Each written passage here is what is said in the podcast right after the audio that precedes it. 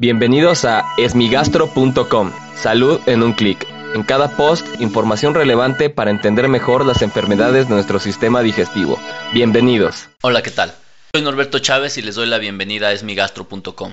En este podcast daré respuesta a las dudas que tienen sobre las enfermedades del aparato digestivo. La pregunta de hoy ha sido recurrente en la página de Facebook y es acerca de un término, en realidad son un par de términos que son muy frecuentemente utilizados entre las personas, y esto es intestino perezoso y colitis nerviosa. En realidad a lo que se refiere pueden ser a dos cosas principales. La primera de ellas es una enfermedad claramente diagnosticada o que tiene definición muy clara, que es el síndrome de intestino irritable. Usualmente ubican al síndrome de intestino irritable como colitis, colitis nerviosa, colitis espástica, colon perezoso, entre otros nombres. Sin embargo, su nombre correcto es síndrome de intestino irritable y se caracteriza por lo siguiente. Distensión o inflamación abdominal, cambio en el hábito de las evacuaciones, es decir, diarrea o más estreñimiento o constipación, síntomas que mejoran cuando evacuamos gas o cuando evacuamos materia fecal y que estos síntomas sean crónicos en ausencia de alguna otra enfermedad que lo explique, es decir, no hay alguna alteración que dé este tipo de síntomas. El síndrome de intestino irritable es muy frecuente.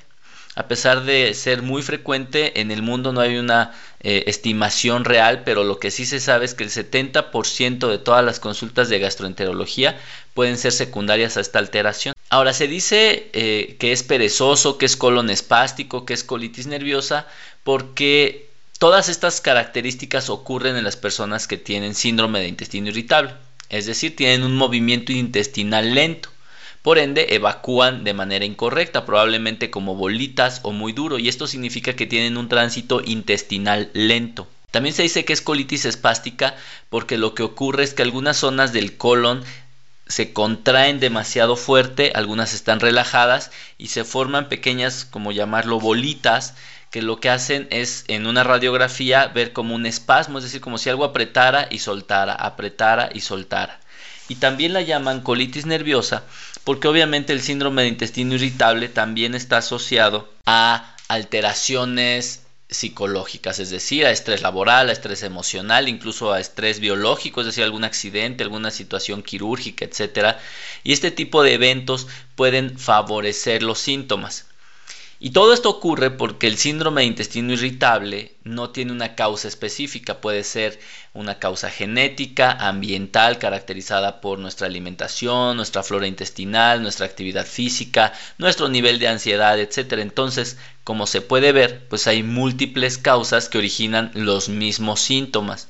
Por ende es una enfermedad que se ha catalogado de distintas maneras, que su tratamiento es muy complejo, ya que al ser una enfermedad crónica por lo general no se cura y obviamente ocasiona cierta desesperación entre los pacientes.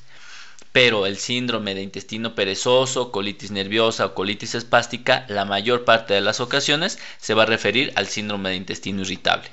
Muchas gracias a todas las personas que participan tanto en la página de Facebook, se los agradezco mucho, ya que todas estas dudas hacen más rica nuestra discusión y ayuda a enseñar a las personas sobre las enfermedades del aparato digestivo.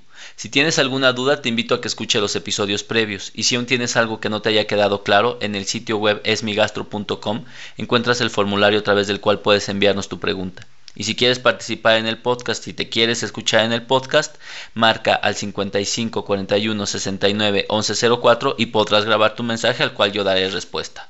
Gracias por haber escuchado este post. Si la información les fue útil, compártanla. Hagamos que más gente esté informada. Los esperamos en el próximo podcast.